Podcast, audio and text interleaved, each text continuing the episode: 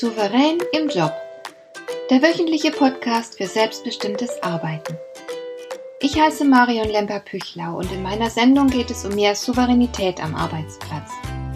Du erfährst, wie du immer ein wenig über den Dingen stehst. So kannst du deine Ziele erreichen, du bewahrst dir deine Selbstachtung und du ziehst mehr Befriedigung aus deiner Arbeit, obwohl all dem häufig so viel entgegensteht. Finde heraus, wie dir die Arbeit jeden Tag Freude macht.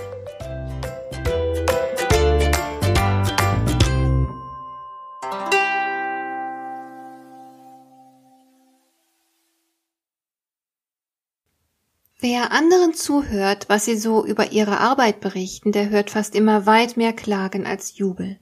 Nun gibt es natürlich meist auch gute Gründe für all die Klagen. Studien belegen mit schöner Regelmäßigkeit, welche Gründe das sind.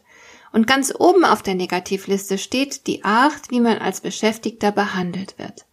Ich habe erst neulich wieder einen Bericht gesehen über die Mitarbeiter von Amazon. Diesem Bericht zufolge herrscht da kein schönes Arbeitsklima. Es geht überaus streng zu, man wird bereits für zwei Minuten zu spät kommen zur Rechenschaft gezogen und verwarnt. Die Vorgaben sind allerhöchstens zu 90 Prozent zu erfüllen. Man kann sich also anstrengen, so viel man will, man schafft es einfach nicht und hat deshalb auch nie so richtige Erfolgserlebnisse. Die Mitarbeiter fühlen sich nicht wahrgenommen und haben den Status eines Produktionsmittels. Die Vorgesetzten verhalten sich angeblich oft sehr respektlos. Viele Mitarbeiter sind Gewerkschaftsmitglieder und das scheint auch dringend nötig zu sein.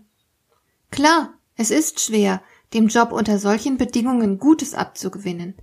Aber viele Menschen arbeiten unter weit besseren Bedingungen und beschweren sich trotzdem. Es scheint, dass viele von uns auf Negatives programmiert sind. Sie suchen automatisch überall das sprichwörtliche Haar in der Suppe. Sie finden es mit traumwandlerischer Sicherheit. Und wenn keines da ist, dann konstruieren sie eins. Es scheint, dass alles Negative sie magnetisch anzieht und dann ihr Denken ausfüllt und bestimmt. Inzwischen habe ich bereits mehrfach gelesen, dass der Mensch durchschnittlich jeden Tag 600.000 einzelne Gedanken hätte, von denen aber nur drei Prozent positiv seien. Auch dem größten Pessimisten muss klar sein, dass solch ein Denken unverhältnismäßig negativ ist. Und es wirkt sich sehr schädlich aus. Darüber kann kein Zweifel bestehen. Zunächst mal kann sich das Leben ganz einfach nicht gut anfühlen, wenn man permanent schlecht darüber denkt wenn man sich über alles aufregt, sich ständig Sorgen macht, von Zweifeln zerfressen wird, dauernd das Schlimmste befürchtet. Wie soll man da Lebensqualität genießen? Aber die schädliche Wirkung negativer Gedanken geht ja noch viel weiter. Es kann wissenschaftlichen Studien zufolge überhaupt kein Zweifel mehr daran bestehen, dass sich negative Gedanken sehr nachteilig auf die Gesundheit auswirken. Das leuchtet natürlich ein. Wer ständig mieser Stimmung ist, wird vermutlich auch kein sonderlich starkes Immunsystem haben. Du kennst es vermutlich. Die Erkältung erwischt dich am ehesten dann, wenn du eh nicht gut drauf bist, dir wegen irgendwas Sorgen machst, durchhängst, in der Krise steckst oder dergleichen. Außerdem beeinflusst die Stimmung definitiv deine Denkfähigkeit. Die amerikanische Psychologin Barbara Fredrickson konnte die Wirkung negativer Stimmungen auf die Gehirnleistung sehr beeindruckend nachweisen. Sie hat Versuchspersonen zuerst verschiedene Videos gezeigt, die unterschiedliche Emotionen auslösen sollten. Die eine Versuchsgruppe sah also einen Film, der Angst hervorrief. Die nächste bekam ein Video gezeigt, das geeignet war, wütende Gefühle zu wecken und so weiter. Anschließend sollten sämtliche Versuchspersonen Lösungen für eine vorgegebene Problemsituation entwickeln. Und da zeigten sich eben ganz erstaunliche und hochsignifikante Unterschiede. Die Versuchspersonen, die aufgrund der gezeigten Videos positive Gefühle entwickelt hatten, lieferten durchweg kreativere und praxisnahe Lösungen ab. Die Versuchspersonen mit den negativen Gefühlen hingegen waren in ihrem negativen Tunnelblick gefangen und deswegen fiel ihnen weit weniger zu der vorgegebenen Problemsituation ein. Das heißt im Klartext, je mehr negative Gedanken du verfolgst, je schlechter deine Stimmung ist, desto geringer ist deine Leistungsfähigkeit. Und noch etwas kommt hinzu. Mit wem würdest du lieber Zeit verbringen? Mit einem fröhlichen oder einem miesepetrigen Menschen? Wen würdest du am Arbeitsplatz lieber um dich haben? Wem würdest du mehr vertrauen? Die Antwort ist klar, und es bedeutet, dass dich deine negativen Gedanken einsam und unbeliebt machen können. Und ganz übel ist folgende Konsequenz negativer Gedanken. Was wir denken, das ziehen wir an. Wenn wir davon überzeugt sind, dass ein Vorhaben schiefgehen wird, programmieren wir uns damit selbst auf Misserfolg. Wenn wir denken, dass der neue Kollege unsympathisch ist, dann behandeln wir ihn auch so, und er wird sich in den meisten Fällen als genau das erweisen, was wir in ihm sehen. Das ist das Gesetz der sich selbst erfüllenden Prophezeiung. Es gibt unleugbar eine Wechselwirkung zwischen deinen Gedanken und der Realität. Wir können uns also mit negativen Gedanken konsequent das eigene Leben versauen. Wir fühlen uns schlecht, sind nicht sonderlich gesund, leisten weniger, haben wenig Freunde und ziehen lauter negative Erfahrungen an. Da fragt man sich doch, wer ist denn so unbeschreiblich blöd, sich das anzutun? Nun behaupten die Menschen mit den vielen negativen Gedanken und einer pessimistischen Sichtweise ja gerne von sich selbst, sie seien Realisten, und alle anderen betrachten sie als blauäugig und ahnungslos. Studien zufolge scheint es aber so zu sein, dass Pessimisten keineswegs realistisch denken, sondern nur weniger optimistisch als die anderen. Aber sogar Pessimisten machen sich gern mal was vor. Letzten Endes geht es meiner Ansicht nach um die Zweckmäßigkeit. Willst du ein gutes oder ein schlechtes Leben? Auf diese Frage kommt es an. Und wenn du kein schlechtes Leben haben willst, dann darfst du eben negativen Gedanken nicht so verdammt viel Raum geben dann solltest du lernen, mehr positive Gedanken zu kultivieren. Du kannst dein Denken umprogrammieren. Und es hat nichts mit Schönfärberei zu tun, denn jedes Ding hat seine zwei Seiten, meistens sogar weit mehr als zwei. Es ist eine Frage der Entscheidung, welche Seite du bevorzugt in den Fokus rücken willst. Du musst einfach nur wissen, was dir am wichtigsten ist.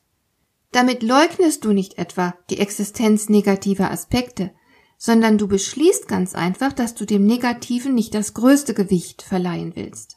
Das hat rein gar nichts mit Blauäugigkeit zu tun, sondern mit deinem festen Willen, negativen Gefühlen nicht die Regie über dein Leben zu überlassen.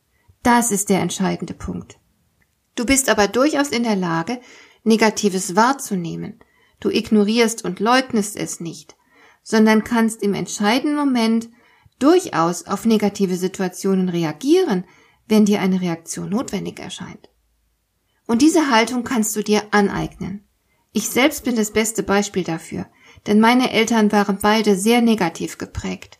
Das liegt ganz einfach daran, dass sie als Kinder den Zweiten Weltkrieg erlebt haben. Solche Traumata, wie meine Eltern sie in der Kindheit durchleben mussten, hinterlassen ihre Spuren. Und die haben sich auch auf die Erziehung von uns Kindern ausgewirkt. Trotzdem ist keines von uns Kindern zum Pessimisten geworden. Wir alle haben die negativen Denkmuster abgelegt, mit denen wir groß geworden sind. So etwas geht, und du kannst es auch schaffen, dein Denken in eine positivere Richtung zu lenken. Sogar wenn du kein ausgesprochener Pessimist sein solltest, was ich sehr hoffe, sogar dann kannst du deine Gedanken höchstwahrscheinlich noch günstig beeinflussen und mehr Lebensqualität für dich herausholen. Das Gehirn ist ein bisschen wie ein Muskel, den man trainieren kann. Dafür möchte ich dir hier jetzt ein paar Tipps geben. Tipp Nummer eins: Zunächst einmal macht es Sinn, dass du dein Denken eine Weile beobachtest. Wo treten die negativen Gedanken überhaupt auf? Sie sind manchmal gar nicht so einfach zu identifizieren. Ich kenne beispielsweise jemanden, der auf beinahe jeden Vorschlag mit den Worten reagiert, ja, warum nicht? Das heißt, er sucht automatisch als erstes nach Gründen, die gegen diesen betreffenden Vorschlag sprechen könnten. Und wenn er keine gravierenden Gründe dagegen findet, lässt er sich halbherzig darauf ein. Da ist natürlich eine negative Programmierung im Spiel. Wenn du mir einen Vorschlag unterbreiten würdest, würde mein Gehirn sofort auf Autopilot schalten und abchecken, welche Vorteile in deinem Vorschlag liegen. Erst danach kämen möglicherweise Bedenken auf. Und diese Bedenken lassen sich mitunter ganz einfach aus dem Weg räumen. Manchmal muss man auch ein bisschen an dem eigentlich guten Vorschlag herumfeilen und hat dann am Ende eine brillante Idee. Würde ich aber die Bedenken in den Vordergrund rücken, würde ich den Nutzen der Idee oft gar nicht erkennen können, und dann würde ich voreilig eine gute Idee verwerfen, die durchaus Potenzial besitzt. Also schau erst einmal, ob deine Gedanken eher positiv oder negativ geprägt sind und wo überall die negative Prägung erkennbar ist. Mein Tipp Nummer zwei. Entscheide dich dafür, eine andere Einstellung zu kultivieren. Gewöhne dir an, grundsätzlich auch nach den guten Seiten Ausschau zu halten. Wenn jemand beispielsweise einen Vorschlag in einer Besprechung macht, dann kann es sein, dass du aufgrund deiner negativen Programmierung sofort die Schwachpunkte des Vorschlags erkennst. Statt jetzt aber sofort dagegen zu argumentieren, wäre es besser, einen Moment innezuhalten.